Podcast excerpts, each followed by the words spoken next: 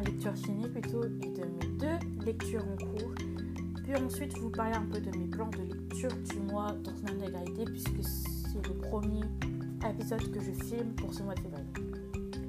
Tout d'abord, j'ai enfin fini, je pense que c'est l'un des premiers livres que je vais vous parler le, plus et dont je vais parler le plus ces derniers épisodes de podcast. J'ai enfin fini Orgueil et Préjugés de Jane Austen. Pour ceux qui ne savent pas, Orgueil et Préjugés, euh, c'est un livre où on suit la famille Bennett, qui est une famille composée de cinq filles, et on va voir comment leur histoire vont se dérouler avec les mariages, etc.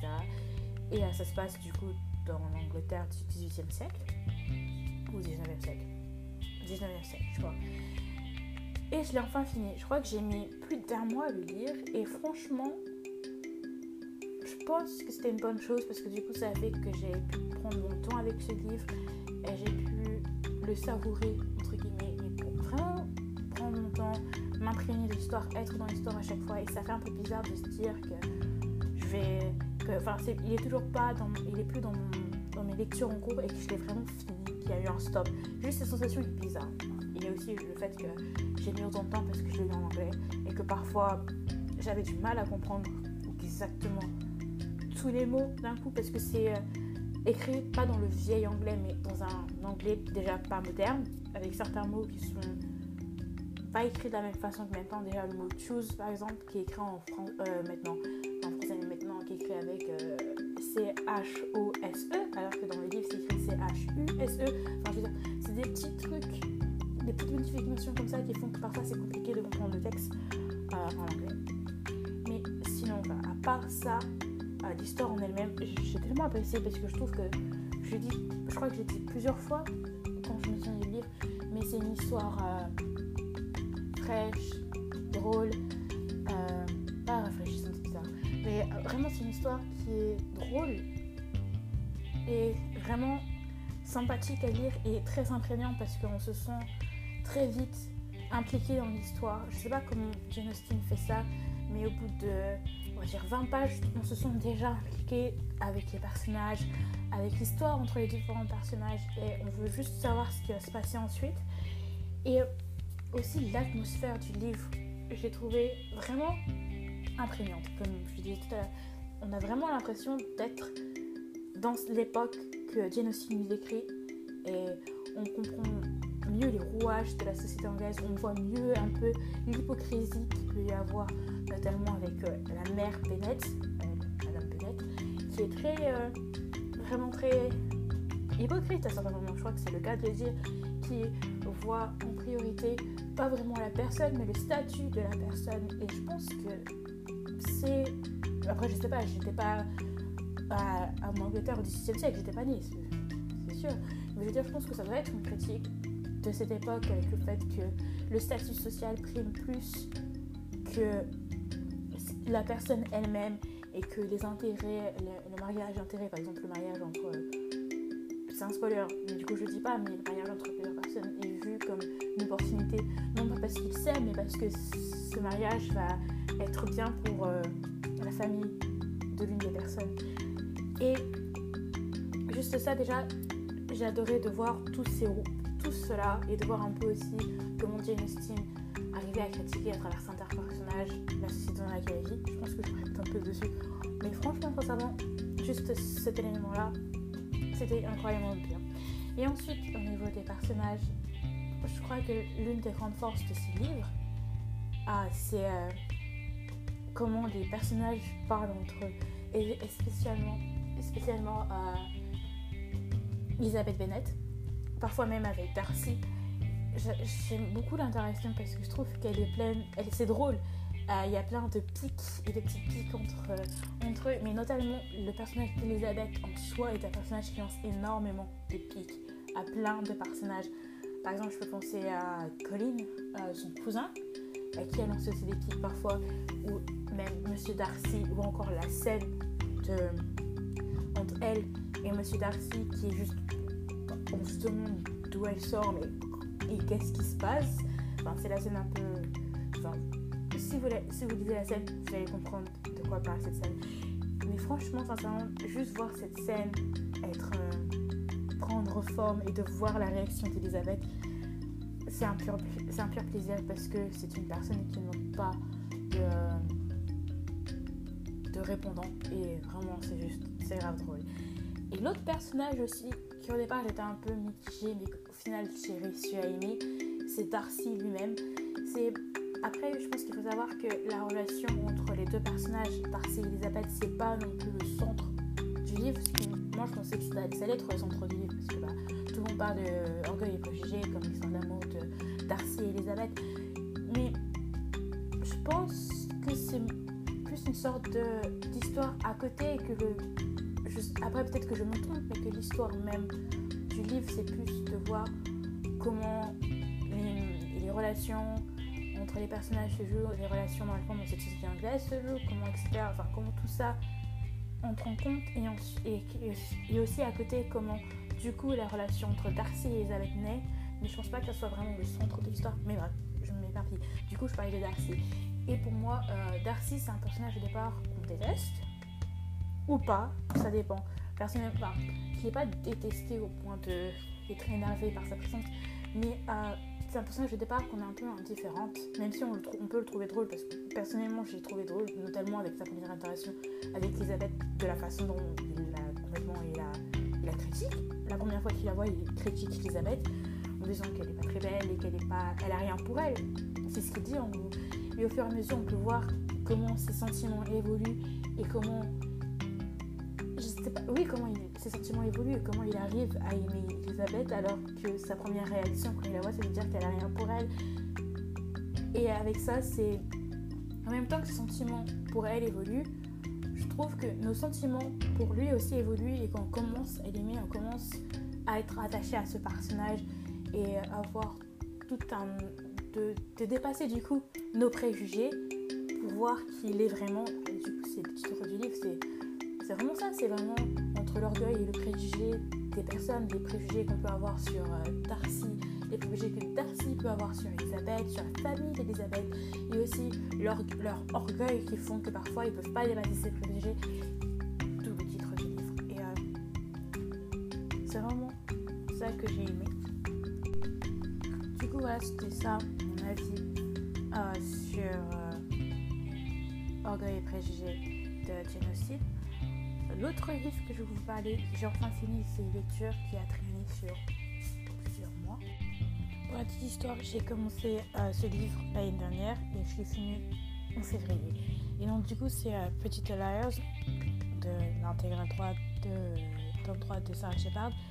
Et je me rends compte que j'en ai parlé dans mon dernier épisode de podcast. Donc du coup, bah, je vous invite à checker pour euh, du coup avoir mon avis sur ce c'est sur intégrale. L'autre livre que j'ai lu et dont je vais parler vraiment très rapidement, c'est euh, de Jack London. Euh, du coup, c'est l'histoire du personnage qui s'appelle Gros Blanc et on suit son aventure. J'étais pas très. Je l'ai lu en audiobook et pour être honnête, j'étais pas très. Euh, j'ai pas vraiment suivi autant que ça l'histoire et ça a pas laissé une très grande empreinte sur moi. Du coup, voilà un peu mon avis dessus. Il n'y a aucun avis parce que je, me rappelle plus tellement de l'histoire et j'étais pas très à fond. Du coup, mon avis dessus est pas ouf. Voilà, désolé. Par contre, l'autre livre que j'ai lu et que j'ai apprécié et que j'ai juste adoré, en plus c'était une lecture très rapide et j'étais même étonnée de moi-même. Je l'ai commencé le 12 et j'ai fini le 13 très rapidement. Vraiment une très bonne lecture de fantasy. Euh, c'est The Queen's Thief euh, de Megan Wallen Turner. Le livre n'a pas été publié en français. Euh, oui, non, le livre n'a pas été publié en français et c'est le premier tome d'une saga qui a repris, qui a commencé en 2005 et qui a repris là, qui s'est terminé en 2019-2020, donc qui a repris 2019-2020 pour terminer la saga. Et dans cette histoire, on suit le personnage de Jen, qui est au départ du livre un prisonnier, euh, qui est emprisonné dans une prison et qui est euh, appelé par euh, le magus du roi pour voler quelque chose. Voilà, donc euh, c'est comme ça que l'intrigue commence et le résumé de l'intrigue. Alors, j'ai choisi, j'ai acheté ce livre et décidé de le lire parce que je m'avais entendu parler énormément de fois pas par des lecteurs, enfin si c'est des lecteurs du coup, mais pas forcément par la communauté Instagram ou autre, mais par les auteurs comme Sarah Dimas, Holly Black, Cassandra Clark. Donc Holly Black, c'est, je crois que c'est The Curriculum qu'elle a écrit. Cassandra Clark, les, les chroniques des euh, il y avait aussi Lee Bardugo, donc Lee Bardugo c'est euh, Shadow and Bone, euh, tout tralala. Et je me suis dit, si autant d'auteurs de cet, de cet vous voyez, autant d'auteurs quand même qui sont assez importants dans, l'univers YA, etc., parlent aussi bien de ce livre, c'est que il doit forcément avoir quelque chose sur ce livre et forcément je dois le lire. Du coup, j'ai décidé de lire. En plus, si je ne me trompe pas, Sarah Dimas l'avait cité comme étant une inspiration, je crois, pour son œuvre Et on peut, je pense qu'on peut un peu sentir le fait, le fait que, au départ, euh, Stina Sorozin est une prisonnière qui est appelée par le fils du roi pour euh, devenir, euh, vous savez, son, son assassin. C'est pas, ok, Jen ne devient pas l'assassin du roi, mais il y a un peu le même truc du fait d'être demandé par quelqu'un qui travaille pour le roi pour devenir quelque chose par rapport au roi. Et c'est un peu, on sent un peu ce, lien entre les deux Sinon, en termes de l'histoire, euh, j'ai vraiment adoré parce que je pense que tous les. J'ai pas le mot en français, mais les tropes, vous savez, tous les, euh, les petites euh, choses que j'aime dans les fantasy se sont retrouvées là-dedans. Déjà, la mythologie de la fantasy qui est extrêmement bien, même si c'est fait pas forcément. C'est pas fait de façon subtile, mais c'est fait vraiment bam, là maintenant on va vous parler de, la mythologie, c'est fait comme ça. Et même physiquement sur le livre, c'est un peu une sorte de chapitre à part où on vous parle de la mythologie du monde. Ça peut être un peu bizarre, mais au final, plutôt bien aimé comment c'est amené et c'est très clair sur euh, ce qui se passe et qu'on parle de la mythologie du monde. Et euh, c'était déjà quelque chose comme ça que j'ai beaucoup aimé, avoir une mythologie assez forte, etc. Mais aussi l'autre chose que j'ai aimé par rapport à à ce livre, ah, c'est le fait qu'il y avait euh, le trope, du coup, vous allez dans de, de la famille trouvée. Ok, en anglais c'est The Found Family. Ah, du coup, pour vous expliquer un peu qu'est-ce que c'est ce trope, c'est un peu, si vous voyez euh, Six of Crows, c'est quand les personnages au, son départ antagonistes, mais qu'au fur et à mesure de l'histoire, ils deviennent une sorte de famille famille trouvée, comme aussi on traduit un peu en français. C'est ce qui se passe dans ces of Close, même si c'est un peu plus différent que ça. Et c'est un peu, je trouve, ce qui se passe dans ce livre-là. C'est qu'au départ, on commence avec Jen, euh, le Magus, qui est pas le personnage le plus qu'on aime le plus son monde, forcément, parce qu'il travaille pour le roi, et le roi est quand même un, un antagoniste dans ce livre, c'est un, conquéreur, une personne qui accumule euh, les richesses, euh, les terres, comme si de rien n'était, parce qu'il a une, véritable volonté de juste acquérir, et c'est ce qu'on ressent à travers toutes les histoires qu'il peut y avoir, et avec euh, deux autres personnages aussi, le deux autres personnages qui travaillent aussi, qui travaillent pour Magus, donc intermédiairement pour le roi. Et donc tous ces personnages-là sont forcément contre Jeanne qui est emprisonnée et qui en plus un criminel assez connu pour avoir volé euh, des choses qui appartiennent au roi notamment.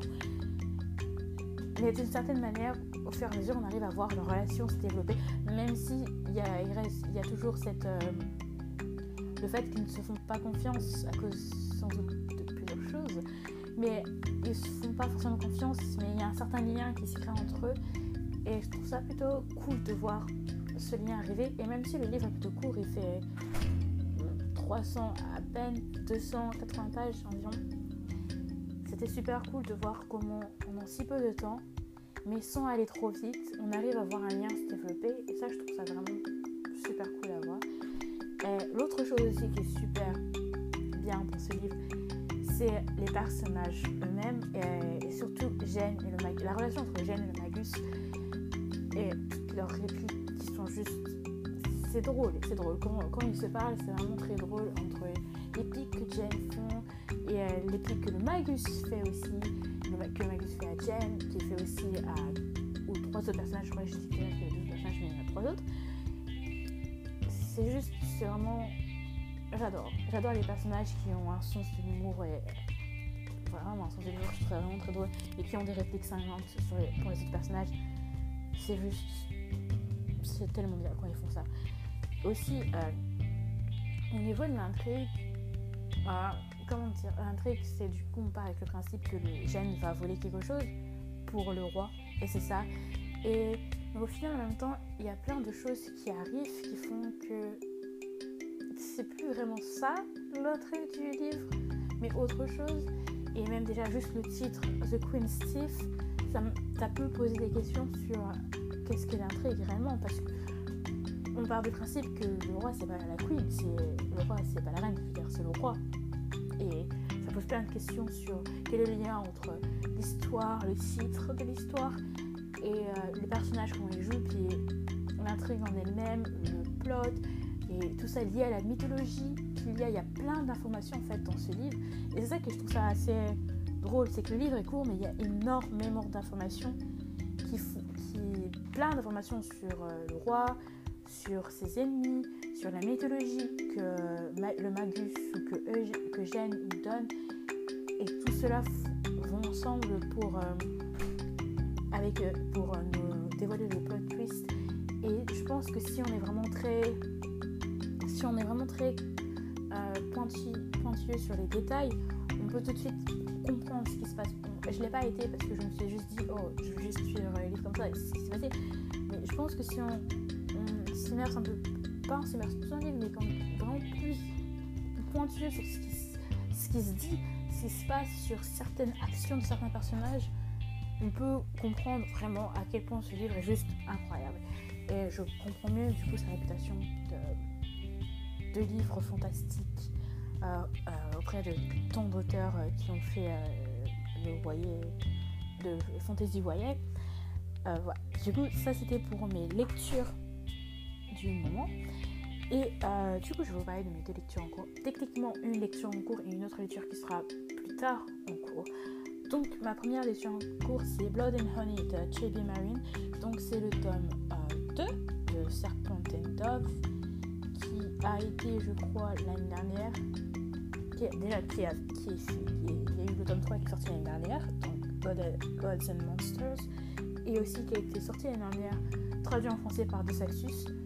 Euh, voilà, donc du coup, l'histoire, c'est le fait qu'on suit euh, Lou, qui est une sorcière et qui euh, finit mariée à un chasseur de sorcières. Ce sont deux ennemis, est-ce qu'ils vont s'aimer, etc. C'est un peu ça l'intrigue. Et ce qui se passe, c'est que je crois que ce livre, c'est, il est clivant chez les gens. Soit il y a des gens qui l'aiment, soit il y a des gens qui l'aiment pas. Parce que déjà de base, je, précise, c'est une histoire de. C'est une fantasy romance, c'est pas une, rom... ah une romance fantasy, mais pas une c'est l'inverse. C'est le fait que dans le premier tome, précisément, l'intrigue même du livre, c'est la romance entre les deux personnages et pas le monde fantasy. C'est genre une romance dans un monde de fantasy. Et je pense que ça, ça peut aussi perturber les gens. ça m'a perturbé un peu au début en me disant, est-ce que je lis un livre de fantasy ou un livre de romance? Et en fait, je lisais un livre de romance dans un monde de fantasy.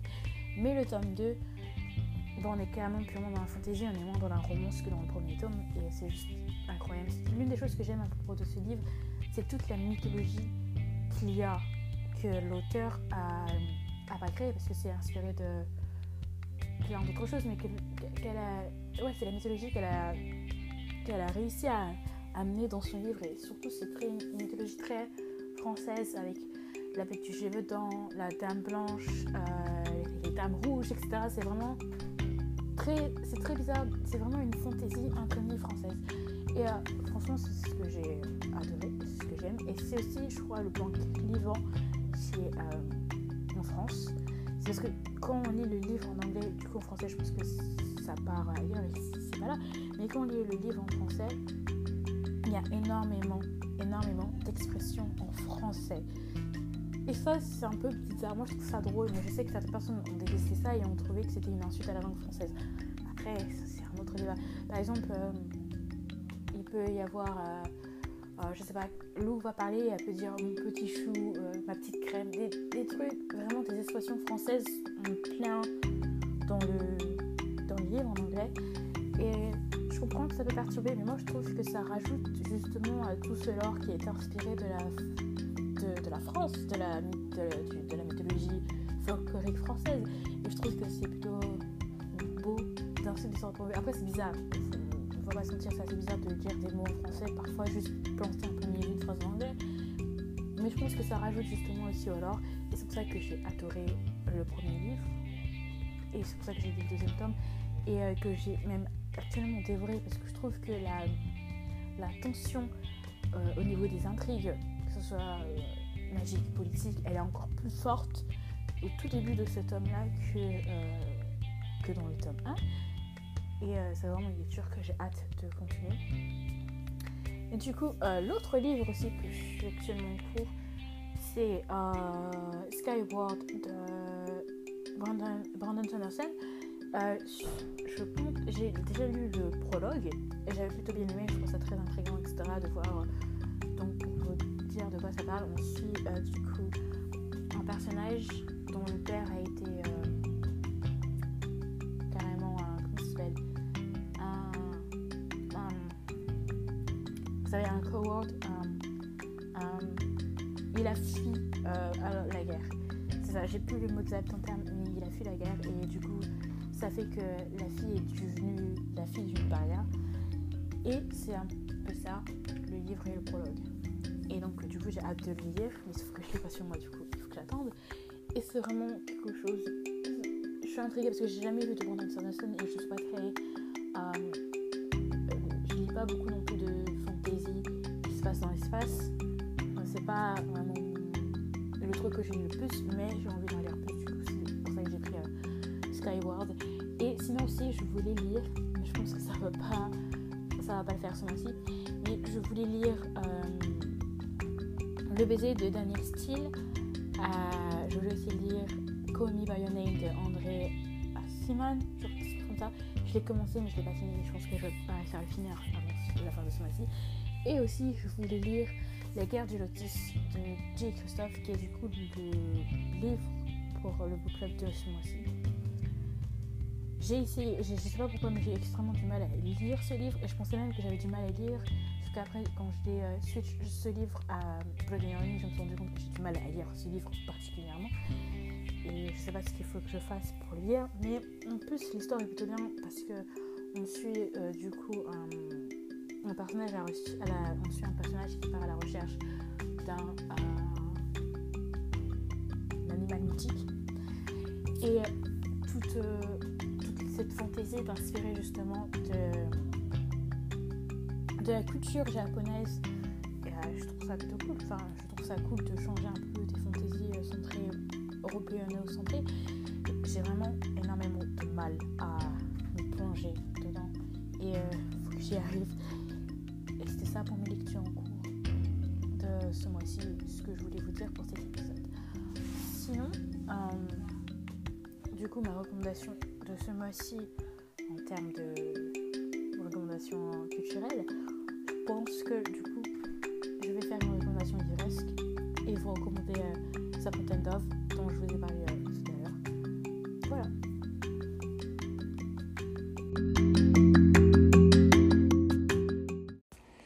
C'est la fin de Limonade. Merci d'avoir écouté cet épisode. D'ailleurs, si cet épisode vous a plu, N'hésitez pas à laisser un commentaire sur la plateforme de votre choix et aussi à me dire si vous avez aimé ce nouveau format. Quant à moi, je vous dis à la semaine prochaine, même heure, même endroit.